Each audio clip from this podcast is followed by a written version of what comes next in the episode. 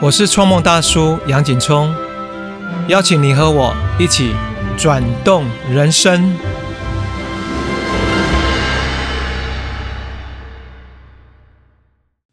各位朋友，大家好！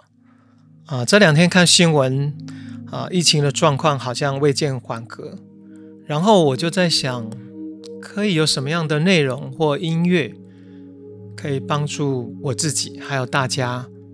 可以稍微放松一些，或在啊心情上可以平静。然后我就想到一个非常棒的音乐家安德斯霍特，他来自丹麦，他的声音具有魔幻般的魅力，所以我们给他一个非常美的称呼，叫做“灵魂男声”。男声是那个声音的声哈。那为什么这样说他？我先来简单的介绍一下他的背景。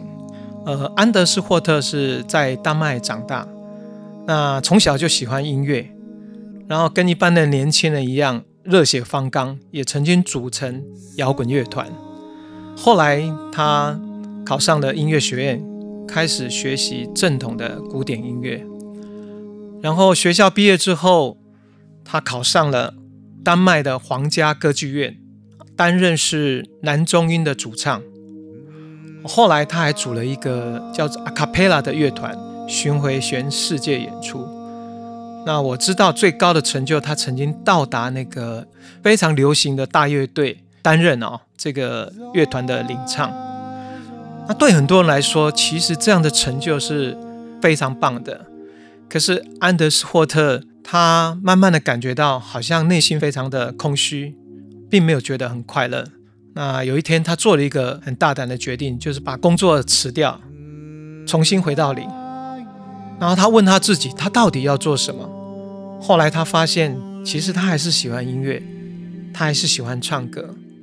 然后他做了一件事情，他就是在自己的家弄了一个小的录音室。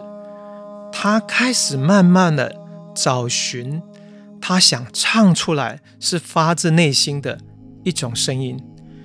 那这种声音，它就从一个单音哦开始吟唱，接下来第二个单音哦，然后逐次逐次的累积到几十个不同的单音，慢慢慢慢的把这些单音混音下来，后来成为了一首很美妙的音乐。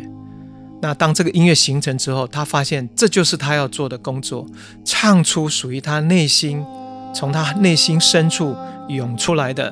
灵魂感动的一种声音，那这个声音，也就是我今天想要介绍给大家的这个音乐，叫做《南京之梦》。